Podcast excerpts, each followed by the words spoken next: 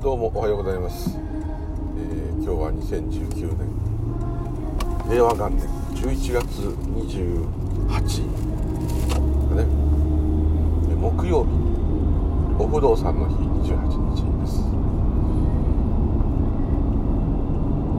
なんかずっと今秋雨前線という感じですね。雨続きで。でも今日はあーその一昨日ぐらいまでの異常なあったかさからしたらまああれですけど、えーもう本当11月末というところでもうねだいぶクリスマスの雰囲気がお店とかに出てるとこもある。ねそいうまあそっち先ですけどまあそれでもまあ3週間今日あるありますけれどももうだいぶそういう年末っていう時期ですね。だお寺のあのお札申し込む人のああいう案内とかねああいうのが来ましたからね。あれが来るとなんかもうちょっと早いんですよいつもね。11月半ばに来るんで。えもう来年のお札の申し込みかよってなるんですけど。でもあのなんですかあのえっと源泉徴収票作成のためのいろんなあの保険の支払ったかどうかの紙とかですね。領収書とか。あとまあ確定申告で使う方もいると思うんですけどそういういろんな年末調整のための資料が届くようになるとあ今年ももうすぐ終わってしまうという感じがしてきます。今13度ありますね。朝7時半です。十分あったかいと言えますね。まず長袖シャツ1枚ですね。昨日までは結構長袖シャツ1枚にエアリズムっていうバカなですね。普通の人からすると夏でもその人いますね。薄いシャツに中エアリズムなんていうのは真夏の格好。あの冷房でちょっと冷えたら嫌だ。半袖じゃちょっとっていう人のスタイルなんですけど、えーまあ、こうこのぐらいの温度だと私はこれでないと活動はできないですね。じーっとしてたらもちろん外でじーっと座ってたら寒いですけどちょっと動いたりするとこのぐらい薄着でないといられないと。ちょっとパーリゴ音楽が大きくなって。なところですね、はい、全然スピリチュアルと関係ないですけど昨日まあ、かみさんの方からかみさんがまああのフィギュアスケートの宇野昌磨さんの、まあ、クレイジーファンなんですね。でその宇野昌磨さんがグリコグリコかなあれグリコじゃないかな。グリコ。あグリコですね。手元にあります、えーグリコのチョコレートアーモンドピークっていうですね。昔からあるグリコのアーモンドチョコレートにちょっとなんか大人っぽくしたやつ。でこれにとコラボして。で宇野昌磨コラボバージョンを買うと中に宇野昌磨さんのなんかカードが入ってるんですね。でそれが8種類入っていでどれが出るか分かんないからみんな大人箱買いしてるんですね。アマゾンとかで。なんかツイッターによるともうすでに200箱買ったとかいろんな人がいてで、まあ、8種類集めたいっていうことと、えーそれでなんか応募するとですね、えー宇野昌磨さんとのオフ会みたいのオフ会って言わないのかオフじゃないか。なんかそういう集まりに行って会えるというやつがあるんですね。でもそれは25人なんですね。でアマゾンで見たらですね現在お菓子ランキング1位なんですね売り上げが。これは厳しい。で近所中のコンビニをとかスーパーはですね、まあ、5軒ぐらいは行ったらしいんですけど一つもないと。そうらしいと。アマゾン見てももう残りあと何点です。ななななんですね。アマゾンだと20個からですね。20箱以下では売ってくんない。その特に宇野昌磨バージョン。足元見てんなっていうところですけどまあいいんですけどね、まあ、それで集めたい人がいるんでまあ売れるんでしょうよね。その時下にですね10個で売ってる会社があったんですね。よしと。10個ならそんなすぐさばける。食べればいい。で買ってあげたんですけども届いたしかし宇野昌磨バージョンではない。泣きみたいなですね。LINE が来たんです。何と思って Amazon 調べたらその10箱のやつはロバーツさんのあの芸人のですねコラボバージョンで宇野昌磨さんの写真が欲しいのにロバーツになったと。しかもそれがロバーツさん仕様でもないノーマル仕様になっちゃってるこれはアマゾンさん側のミスなんで、うん、これはロバーツさんバージョンじゃない多分自分がロバーツさんのファンだとしたらですね。なんだよと。絶対怒ると思うんですよ。そのために買ったのに。なんだと。普通の何バージョンでもないやつなんですね。はい。で実際1個開けてみてロバーツバージョンないと分かったらそこで文句を言えばもしかしたらこの場合においては向こうのミスでもあるんで返品受け付けてくれるかもしれない。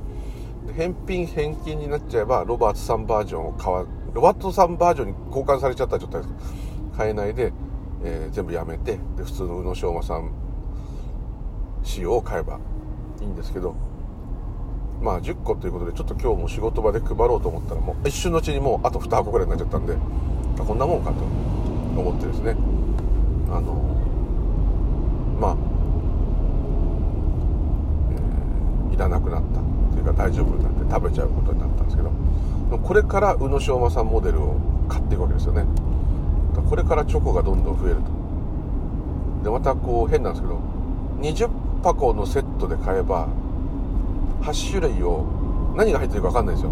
ただ箱買いすると20箱ってことは 2, 2セットってことになるみたいですね。10箱で1セット。でその中に8種類もしくはダブルのが2枚入ってるということですね。ただ普通に箱買いにセットすればですね16ん？40枚集まるんだけど、えー、確実にその8種類が2セットできるっていう寸法なわけです。そうすればいいのにかみ、えー、さんはですねわざわざ1個ずつコンビニとかで買うんだと。スーパーとかで買うの1個とか2個とか買ってそうすると当然同じ柄が出ちゃう可能性があるわけです。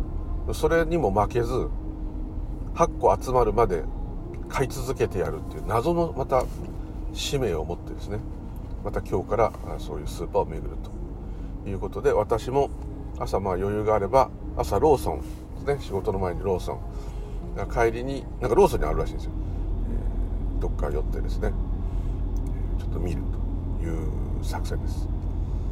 でまたご多分に漏れず強引に仕事を入れて休まず働いて、金土日と休みがあるのででも今日の夜中からですねなんかどうも土曜日はマイナス7度になるという軽井沢に行こうと思ってます。どうも信越地方はかなりまだ在庫がスーパーにあるという説なので軽井沢長野隣群馬付近のそういう店を探してですねこのグリコアーモンドピーク宇野昌磨コラボバージョンですね。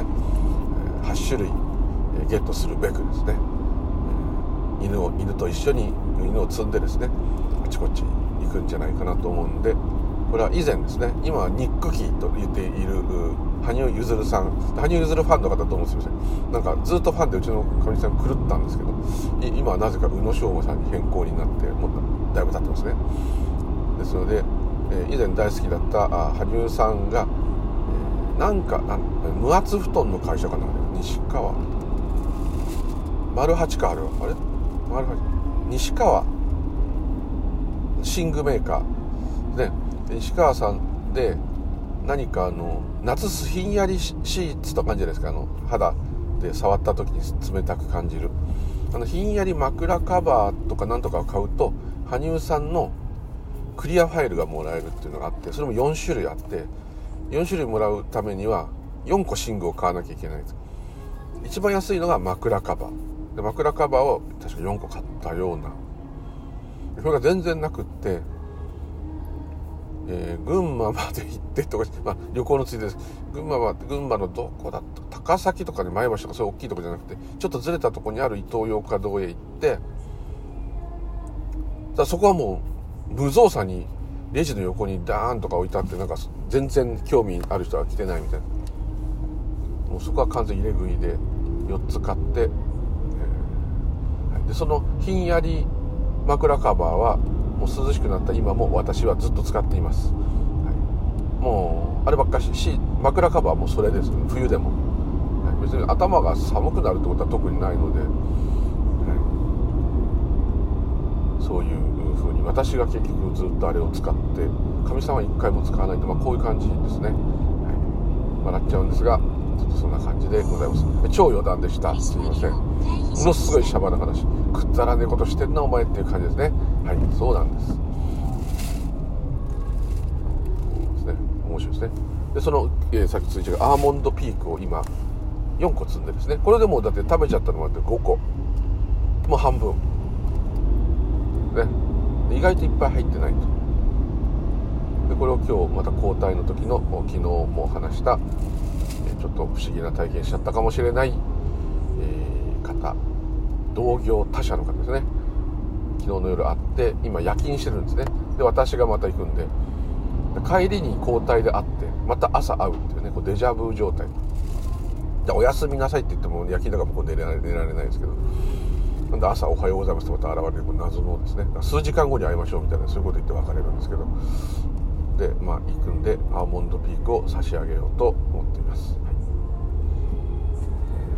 こういう商品に未だに引っかかるいい年こういった人たちですね。でこういうのをですねちょっと思ったんですけど買うのはですねツイートしてる人見ても年齢わかんないんですけどもなんか知ってる方とかでこれも大人買いしてるんだっていう人は、ね、結構おばさまです。下手するとおばあ様に近い、はい、羽生さんのファンの時もそう思ったんですけど見に来てる人の年齢が高い。逆に10代20代の人はあんまり、まあ、それもちろんファンはいるでしょうけどキャキャキャキャなんないんじゃないですかねだって嵐とかだってっていうかジャニーズだって、えー、ああいう韓流スターのあれだって結構まあ、30以上上は無限っていうそういう感じですよね。ですからうん本当に若い子ってあんまりあんなのに見に行って大力に使うよりはだったらもっとこうバンドっていうかですね。ミュージシャンの方が多分いいタレントというよりはですね。かなと思いますね。ラグビーのファンの人もまあ若い人もいるんですけど結構やっぱりねやっぱ一番活力があるのがこのこのバブル期を知ってる軍団がギラついてるっていう感じがどうしてもします。はい、っていうまあ余談がずっとビュンと伸びまして、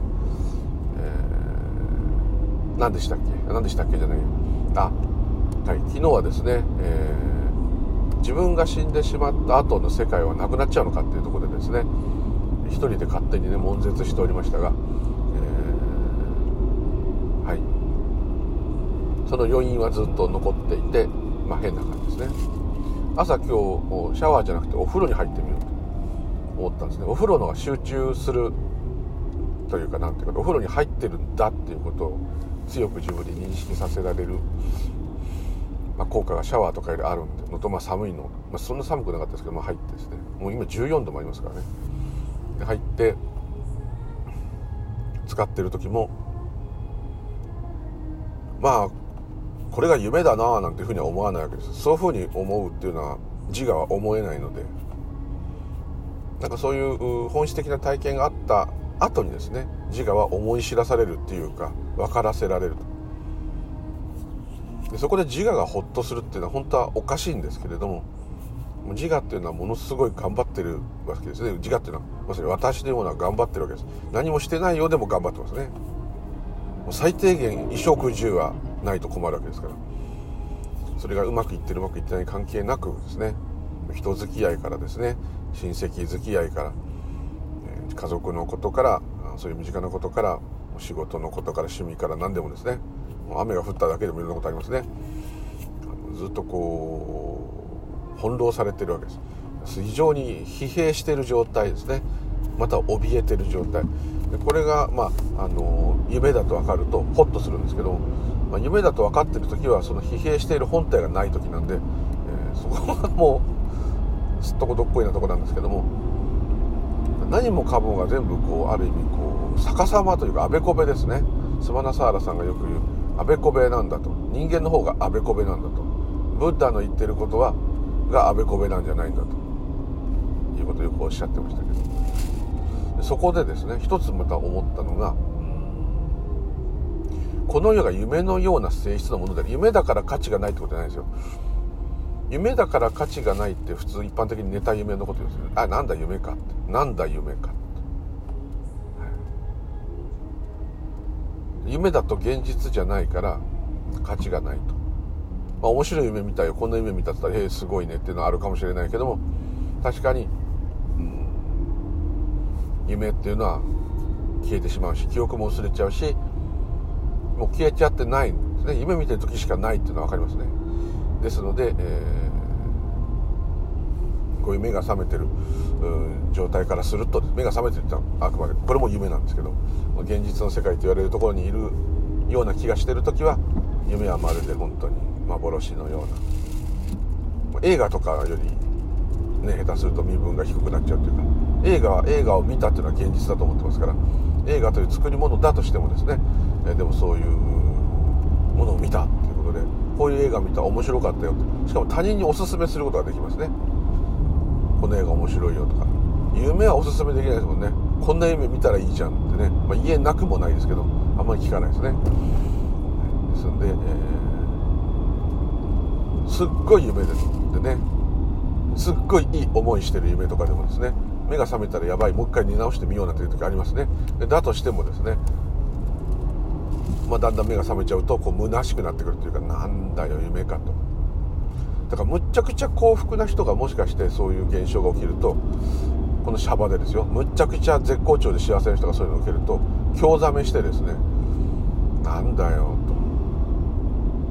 本当じゃないじゃないみたいに、ね、なるかもしれませんね。すごい苦しい人、まあ、そういう人が見る体験するパターンがどっちかというと多いと思うんですけども苦しかったり頑張っちゃってる人が見るとなんだ頑張んなくていいんじゃんとかもっと深刻な問題ですよ。もっと本当にもうこれからもう死ぬか生きるかみたいになってる人がそういう体験するとなんだそっかよかったってなっちゃいますね。ですけどそこでやっぱ浮かんできたのはそれはイコールこのシャバの世界に価値がないっていうことではないですね。で価値があるかないかっていうことの考えも自然に出てくるので、どこ全部自然ですからまあ何ともそこは、うん、どれが正しい正しくないってないんですけれども、まあ、仏教全般に言えることまあ私仏教なんで仏教全般に言えることで言うと本質的な言い方をすればですねあのイケイケどっちかというと元気イケイケ輝いて生きろ的な力強く生きろ的なんですね。弘法大師空海さんでもですね前も言いました通り悲しい歌を読みます。でそれは悲劇が起きたから読むんじゃなくってこのシャバの世界を憂いで歌ってるわけですね。なんかすごい事件が起きてね悲しい事件が起きてなんてこんな辛いことがあるんだひどいねっていうことを歌ったんであればまあまああれなんですけどそうじゃなくて通常の冷静な空海さんなった時にやっぱこのシャバを見た時にまあ、夢だっていうことももちろんそうですしこのシャバでやっぱりその自分が生きていると思ってみんな頑張ってるわけですから、えー、そのそれなのにね全く自然というものはその人の心をまるで無視するかのようにひどいことが平気で起きる。逆に平気なことが起きなくて幸せそうで見える人でも老いてですね病んで死ななきゃいけない。もちろん老いるまで生きられるだけの保証もないですけどね。明日死んじゃうかもしれないですけど。何の保証もない風前の灯火でいなきゃいけない。ってことは絶えず怯えていなければいけないですね。大成功してる人は大成功してる瞬間だけ一瞬ふわっと軽くなってる時あるかもしれませんけどもこれでもやっぱりですね金数えたり人気がある人だったらそういうスターだったら人気のあれを数えて逆にそういう人の方がなんかこう精神がおかしくなったりしますね。大手の社長さんずっと成功してる人にいっぱいいますけどもどっしり腰を据えたそういう財閥系の人もいるけどそれでもですね結構社長さんっていうのは身内だけじゃないですね。なんか身内で全部やってると思ったらその裏のですね株式とかそういうものはもちろん身内で管理してるからそこはもうちょっと一般の人の理解を超越したあの資産をお持ちでしょうけれども会社の発展っていうのをやめないやめれないですね。天下の岩崎弥太郎さん三菱グループ。グループとして一応世界一大きい会社なんですけどもそれでもですねもう銀行から自動車から電気から電工から全部ありますね。ですけども天下の岩崎さんの三菱でもですね、え身内でそういうの持っていたとしても社長さんとかですね経営者はですねあの全く外から入った方にやらせてますよね。それは実力のある人にやらせとかないと会社があっという間に衰退してしまうということをよく知ってるからですね。生き残ってる古い会社っていうのは結構みんなそうです。あのご存知のあの自動車バイクのホンダですね。本田宗一郎さんのホンダはですねあの本田宗一郎さん1台であそこまであの今でいうスーパーカブのエンジンの原型みたいのからあそこまで行ったんですけども親戚息子孫娘その他親戚一同をもう極力自分の会社関連会社にも入れない。というですね。のを徹底してる。とで昔昔とか今も知り合いですけどあの日大に勤めてる方がですね本田宗一郎さんの孫がですねの一人が NEC に入ったと。それでまあ本田宗一郎さんの孫だってことは、まあ、NEC の人も分かってるかもしれないからなんだかんだ言ってこう分かったんですね。それ分かっちゃったんでちょっとホンダの車のとかバイクの部品の中に電化製電気の部品っていうのはもう死ぬほど使っています。車って半分電気での部品でできてると言ってもいいぐらいですよね。そうするとそこに NEC と関係する部品とかも当然入るのでそういう子が入ったら当然なんかちょっとこう恩恵があるんじゃないかって会社が下心を出しますね。それで、えー、でも本田宗一郎さん自身は絶対に身内をねそういうコネとか何かで弱らしたらダメだと。やっぱ自分が叩き上げですからね。もうゼロから這い上がれと。そういう方でしたので。でもまあ普通にきっと NEC 受けたら受かったんですよね、まあ、そういう子だから受かったっていう風な目でやっぱ見られちゃう。ところがですねその子が何かコネで仕事を取ってくる本田の仕事を取ってくるってことは絶対なくてですね。だけどやっぱそれだけのすごい人なんで、NEC の人まあ、偉い人か誰か社長さんか分かんないけど誰かが本田宗一郎さんに電話してですね電話で連絡してお宅のお孫さんをお預かりしていますと。で別にどうこうせいってことはないんだけど、えー、逆によろしくお願いしますみたいなことをまあ言っちゃったんですね。本田宗一郎さんがもう特別扱いしないでくださいと。で何か希望ありますかって。普通のね人だとそういうことないないのに言われたので、まあ、これは本当おかしいんだけど一番人が行きたくない部署に入れさせてくださいと。ねこう本当ライオンの獅子の子親は獅子の子を崖から落とすみたいな感じ。確か苦情係だかなんかそういう謝り続ける一番辛いところにもう新入社員から行かされて普通もそこに長くいるとめいってですねまた部署を変えてあげないとダメっていうぐらい辛いところなんですね。もう怒られる部署なんですね。お客さんにもボロクソ言われるところ。でそこに行って、え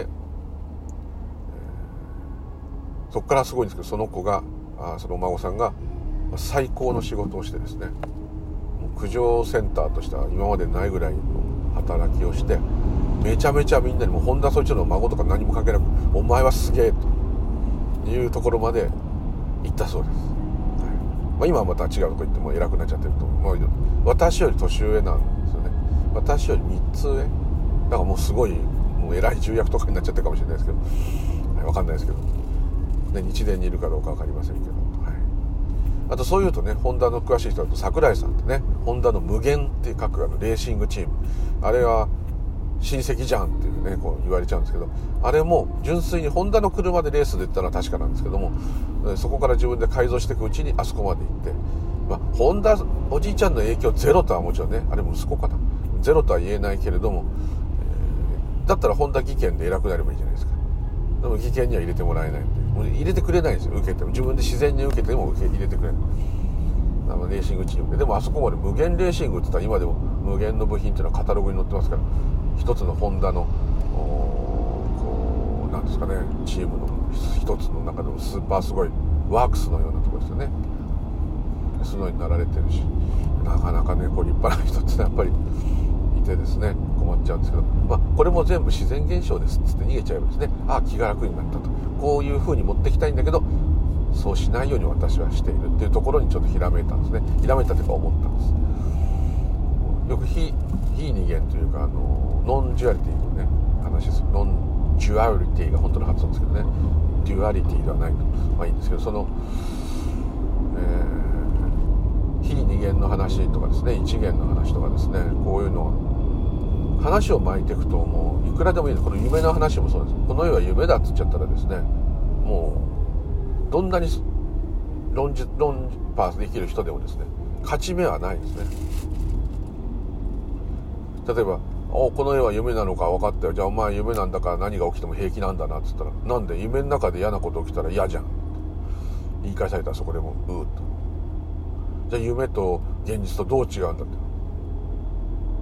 夢も現実も夢見てる時は現実しかないじゃん。ってじゃあお前は現実なのかっつったら現実だと思ってる時は現実。夢だと思ってる時は夢ってこう言っちゃうんです。永久にこれ文句言ってる方が勝てないんですよ。この論法っていうかもうこの世全てが夢であるっていうふうにバッサリ切った瞬間に話はそそういう話で終わりなんです。これだからどうこうっていうふうにするっていうのは無理ですしさっきちょっとあの風呂から出てですね 私どうしてもその植物を見る癖があるのであれですけど近くの公園の木を見て朝なんで結構車がすごい走っててだけど走ってる車もその横に立ってるビルも横にああのあるいくつかの木もそしてその隙間からですね雲がもう結構雨降ってるんでバーッと流れてるのが見えたんですね。これ全部ひっくるめて、まあ、縁起ひっくるめて縁起ってことは神羅万象の自然そのものであるという、まあ、理解っていうかちょっと軽くですけどそういうものがあったんですね。こう不思議なんですけど狙ってないんですけど今日は寒くないのにお風呂に入ろうってあんま私お風呂嫌いっていうかねあの毎日入るんですけど時間がもったいないっていうかですね。温泉みたいな別ですけどあんまり好きじゃないとか洗うのが面倒くさいんですね。洗いますよ。ちゃんと洗いますけど早く終わんないかなっていう そういう、はい、ああもう風呂入んなきゃ。余計朝から体力使うなみたいなですね。くだらないです。けどあんまりそんなにあるんですね。でもお風呂に入りたいってふと朝トイレ入った瞬間に思ったんですね。っていうのはあということは自分がなんか落ち着きたいというかですね。朝のバタバタがあるんだけどもも冷静になりたいと。だから多分昨日のあの録音からですねそれを引きずってるんですね。ちょっとアーモンドピークで頭が飛んだ飛びましたけどでもやっぱりこうどっか冷静になってる。だと思うんです。でそそれをさらに助長するために風呂に入る。そうするとそのモードつまりあんまり自我が騒がないモード。モードっていうのはこれはね無我ではないですよ。全然違いますよ。これは全く違いますあくまでシャバの中のこの夢の世界の中の一つの状態でしかないんですけどでまあそれになりたがってんだなってこう客観的になんとなく思うわけです。なんだかこの辺が客観的なのがいつも変なんですけど自分のことなんですけど客観的なんですいつも。これはちょっと変なんですね。あこの人風呂入ろうと思ってるんだ。とへえ。何かあ落ち着きたいのかな。いう思いが別に湧いてるんですね。まあ、全部自我なんですよ。全部自我なんですけども、まあ、超自我と自我といろんなのがあるのかもしれないですけど。絶えずこうね。だお風呂に入っている自分とお風呂に入ってるなって今入ってることにもっとお風呂を味わえよってなんか囁いてる自分とそれからそれらを全部知っている自分と。知っている自分は何も言わないですけどね。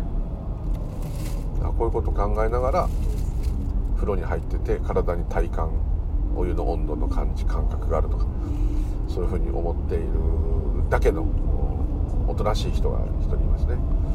何にも言わないような人。と大体みんなこの3つぐらいいると思うんですね。ちょっとこれはねあの観察しないと分かんないんですけど観察したらすぐ分かると思います。あのな難しいあれ全然話をしてるんじゃなくてですね、まあ、お風呂が前からいいっていうのはそのこれも足立さんのから学んだことですけどお風呂入ってる時に、えー、ね体洗ってる時か。体を洗って石鹸とかボディシャンプーで泡立てて頭でこのシャンプーでもいいですけど洗ってる時に洗ってる人に聞くんですね。体洗ってる人誰ですかって自問自答するんです。そうすると答えが出るのちょっと待ってください。耳を澄ましてください。もう一回聞いてください。仮今体を一生懸命洗ってる人は誰ですか？この体は誰ですかじゃなくてとりあえずそのそれで置いといて。もう一回聞きます。と3回聞いてください。今背中をゴシゴシやってるの誰ですか？お答えください。ですアホみたいと思わないで真面目にやってくださいすると答えは そこで私は何々だってなんか出てきたらそれは分かりませんけどあのおそらくないです。洗ってる手が止まるかもしれませんけどないです。なくていいです。正解です。でもそれも飽きちゃってですね。あの風呂から出なきゃいけないですから、まあ、続けてまた体を洗っていきます。でその間非常に不思議な気持ちになっていただいてですね。おやおや。どんなに考え事してても結局寒いしあれだし風呂から出なきゃ始まらないですから体をまた洗い続けますね。洗い続けてる間も悶々とするわけです。これ誰だ？誰が洗ってるか。おなんかシャワーヘッド取ったぞ。おシャワーで温度確認してる。客観的に見るんですね。すいません。今シャワーヘッドで温度確認してるあなた誰ですか？お答えくださいできれば。し。そこで当たり前だよ。自分で自分に聞いてんのもうバカかって言っちゃダメです。はい。そうならずに我慢して。変だ。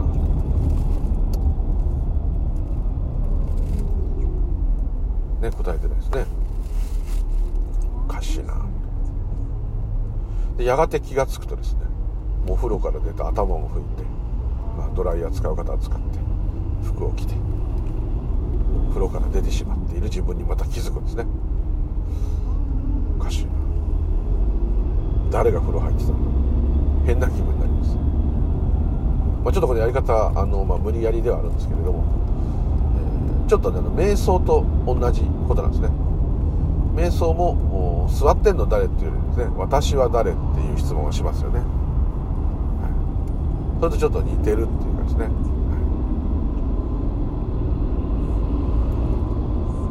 えー起きている現象に質問をし続けるっていうことですね、はい、でそれをこう感じきるっていうんですかね。そうするとですね、えー何か実際に行動してる自分と締まりを回避しました。なんていうんですかね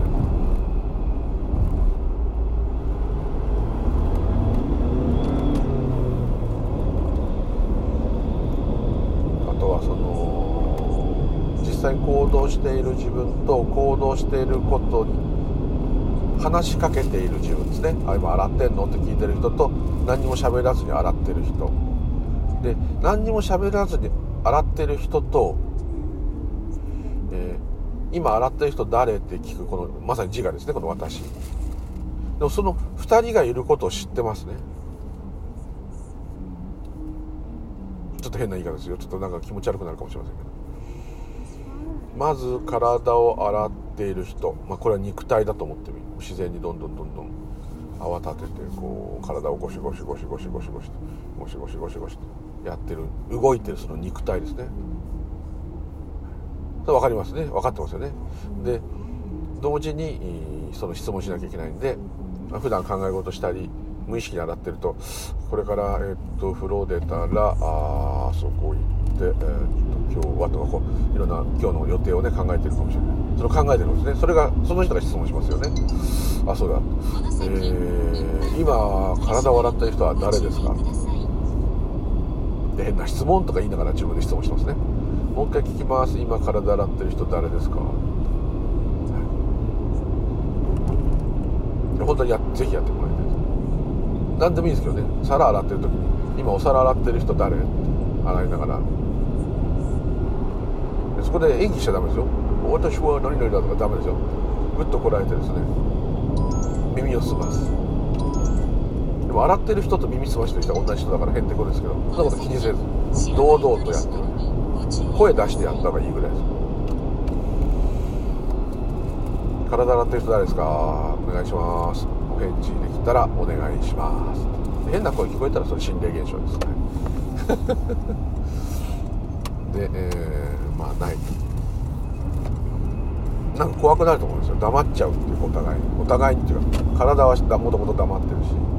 質問してる自分も質問し終わった後にどうしていいか分かんないからうーんっていう 気持ち悪い感じで。そこでポイントなんですけどそうなっててですね、まあ、それが一つのもうそれでいいんですけどその両方を知っているってところがまだ謎なわけです。黙っている自分も分かるし質問してる自分もそれ自分だから分かるに決まってんじゃんって言うかもしれないけどそれも置いといてください。そういう普段のその感覚はやめやめるっていう。やめられないけど置いといてく全部知ってますね。そういうことをやろうと思ったことも知ってるし体がどんどん動いて体を洗ってるっていう感覚もあるし明らかに鏡なんか映れば自分が自分の体洗ってるのが見えます。足なんか手とかだったら自分でこすってるのが見えますね、はい、でそれに質問してる声も聞こえるし頭の中で唱えてなんか言ってればそれも頭の中にそういうことが浮かんでるし。その両方知ってるんですね。でその両方知ってる人はじゃあ誰でしょうか。とそれはこの自然に動いてる黙っている無言の体の方の人なのか。それともあなた誰って誰ですか体って誰ですかって聞いているこの私なのか。でもその私が何を喋ってるかも知っている。体を洗っているその体のことも知っている。その状況もも全部見えている。その不思議な何て言うんだろう根本っていうか全部を知っているっていうか知っているっていうよりはそれらの行動を見えるようにしている。分かるようにしている。大元があると思います。自分が寝ぼけてる時は寝ぼけてるなりの世界。自分の頭がシャッキリしてる時はシャッキリしてるなりの世界。熱があって具合悪い時は具合悪い時の世界。どっか痛い時は痛い時の世界。それを全部分かっている。分かっている。分かっているんだけどノージャッジ。ノーコメント。無言。無。で見ている人が何かいい悪いもない。だってそれだったら分かってるだけですから。この人はこういうことが起きているってことが分かっているだけの。本当にシンプルな存在ですね。存在存在とも言えない。それが意識ですね。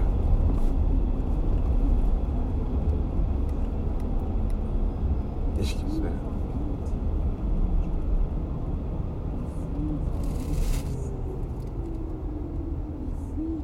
ちょっとうまく映画映画の感で説明する人もいるからもあれですけど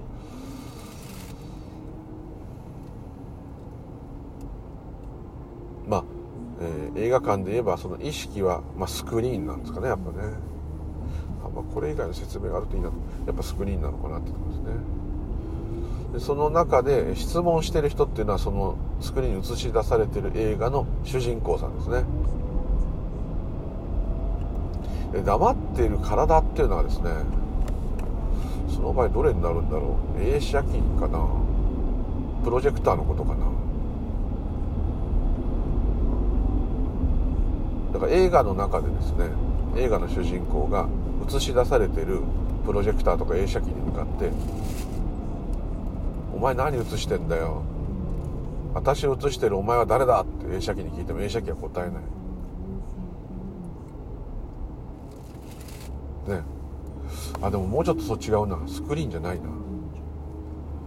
この映画を映し出してるのは何だって聞いてる肉体がもしかしたら逆に今回の話だとちょっと違っちゃうな映写機っていうかプロジェクターとスクリーン。これが肉体。何も言いませんね。この映画映し出してるのは誰だ？とどのプロジェクターとどのスクリーンだって映画の中で言ってる。これが自我ですね。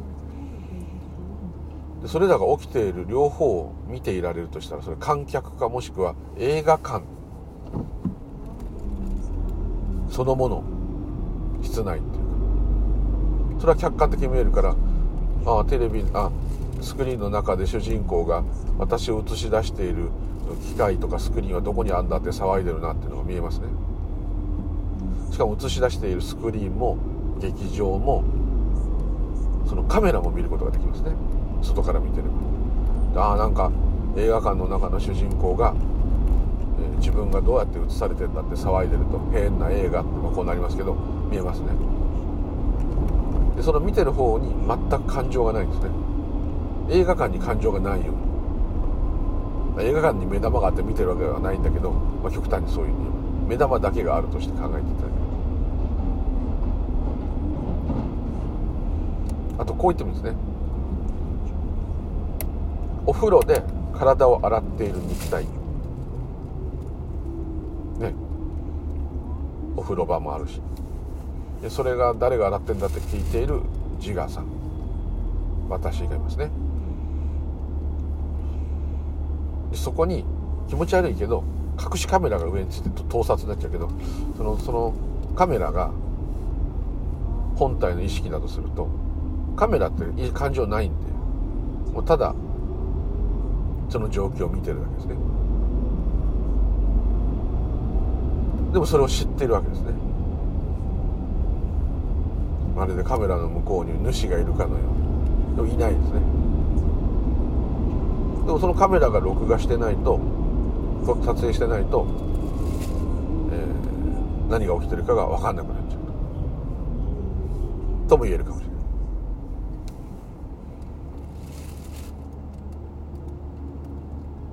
れない。で究極的にはその見ている意識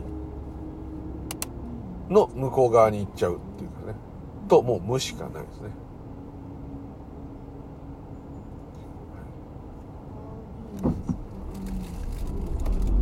というよりもそこでですね私がいなくなったと思ってください。お風呂場で肉体体を洗っている肉体それに話しかけたりいろいろあだこだ言っている私自我ですね。私がいる。さらにそれを外から盗撮しているカメラがある。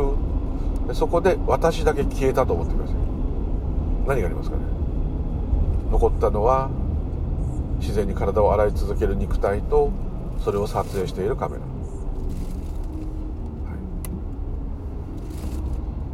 い、でもカメラには感情がない何にもない肉体は自然に起きることが起きてるだけ。じゃあそれを経験する人その現象として成り立たせる人はどこにいる？ただ起きてるだけ。ただ撮ってるだけただ動いてるだけ。そうです。私がいなくなっちゃうとでそこでまた私が帰ってくる。そして私が「おう」となって「あ戻った」みたいな。でもその何にもないっていうのがもし誰が見て誰が起きてるか分かりませんけどそういうことが起きたらですね。ただ体験だけが起きたらどうなるんですかね。自分がいなくても体はちゃんと現れていくよと。しかもそれを知っている。誰が？どうなってんの？へんてこちんになりますよね。ちょっと例えはヘタッピー相変わらずヘタッピーですけど、まあ、そういうことを。ただそういうことが起きているだけとね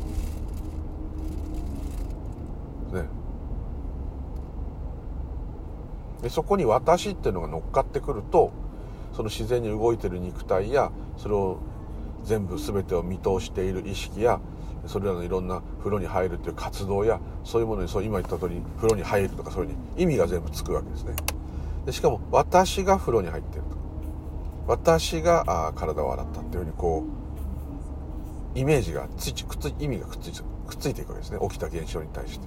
本当はただただあ肉が体を洗ってるだけなんです。まあ、肉、肉も体を洗うも全部考えですけど、ちょっと説明はできないんで、それに意図的に意味をつけてますけれども、それを洗ってる人が誰かとかなかったら全く意味がないですよね。っていうか体験になんないですね。私が洗、風呂に入ったんだっていう気持ちが湧かないんですから。たとえ本当に風呂に体が入ってると何にも関係がなくなっちゃいますね。夢と一緒です。頭の中で言えば。起きてない。いやだって体は洗われてたんでしょ？起きてんじゃんっていうかもしれない。でもそれをあなたが認識することがないんですね。あなたの体なのに。不思議ですね。質問しても答えないんですごいとですね。焦ってる時なんかやるとよりすごいんですけど焦ってるから時間がないからどんどんどんどん体を洗っていくわけですね。どんどんどんどん頭洗ったら今度がでこっちがいくら聞いてもですね泣き叫んで聞いてもですね、まあ、時間がないから体が勝手に洗うっていう解釈もありますけどもうどんどんどんどんどんどんどんどんですねその時間がない迫ってる急いでるっていうようなもうシチュエーションが自然に起きているのでもうどうしようもなくですねどんどんいきます。もう無慈悲なようにですねまるで私のことなんて関係ないかのように体を洗ってですねすごい勢いで準備整えてですね外へ飛び出していきますね、はい、でそれを自分の意識って自分の感覚を合わせちゃうと、ま、今日は遅刻しそうだから今急いでるんだというふうに意味がついてだからバタバタしているっていうふうにこう自然になるんですけど違うと思いますね。バタバタする動きがただ起きているんですね。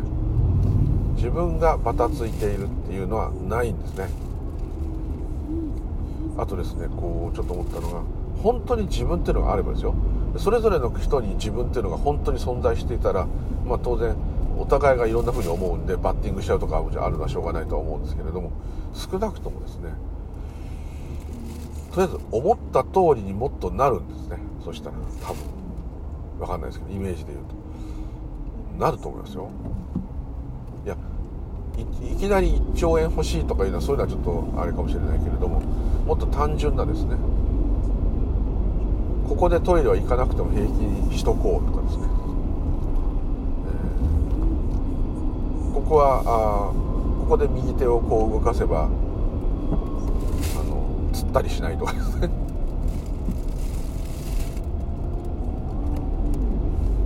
今すぐここで寝ることにしようとかですね。なんで寝られないとか。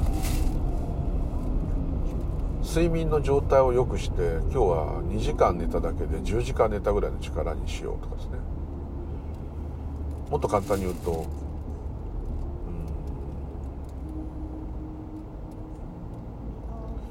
うん、部屋に不必要なものは置かないようにししようとか思思う思いが自分で出ればですよ。出せればですよ。自然にそういうふうになりますね。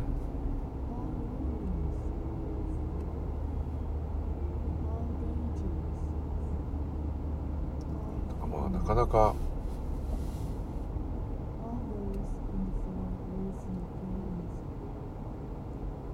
思ったようにいかない。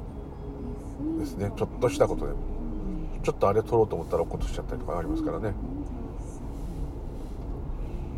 本当に自分があって自分でコントロールできてたらもうちょいうまくいきますね。体の異常だってすぐもっと察知するはずですね。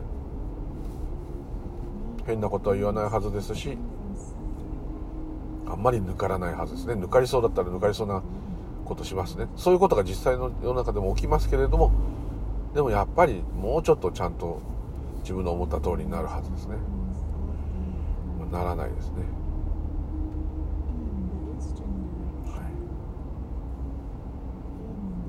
だからって諦める必要はないしだからってその自分がどうすること自分がやるっていうことをやめろって言ってるんではなくてですねそういう性質があるっていうところを知っておくとやっぱ少しこう、まあ、楽になるっていうかねそういうのあると思います。というところで今日はどうもありがとうございましたまた何か同じような話風呂の実験は何回もここで言っちゃってるんですけどまた今一度ぜひねやっていただきたいと。ああいうのも1回じゃなくて何回もやっていくとですねだんだんこう何ていうんですかね。うまくなるっていうことはこういうのはないんですけど感覚的にこう客観視する癖ができるっていうかですね。この夢の世界からちょっと冷めてる状態で夢の中にいるみたいな。ちょっとそういうことがですね感じられる可能性があると思います。一つはやっぱこの昨日も言いましたけど人間のねその教科書に載ってるようなこととか一般的に言っていることではないということですね。そんな狭いことではないしそこにこうだけの勢いって言っちゃうとちょっともったいないっていうことですね。ですからもうちょいこう広くっていうか広くってこともないんだな。まあまああのもうそういう決まったことだけで世の中できてないっていうことをすごく少し意識して生きるとなんかこう世界がですねもうちょい広い、まあ、夢のあると言ってもいいしもうちょっとこう捨てたもんじゃないっていうかですね。足元にすごいことは残ってる見せ見えてる。いつも見せているってことですね。むき出しですね。でそのそれをちょっとこう感じられるとちょっとこう風情のあるですね。人生になるかというふうに、まあ、あくまでもシャバな話ですけどというふうに思います。というところで、えー、本当にすごいまた今日はどうもありがとうございました。またよろしくお願いいたします。ムーリュウでございました。では失礼いたします。ありがとうございました。失礼します。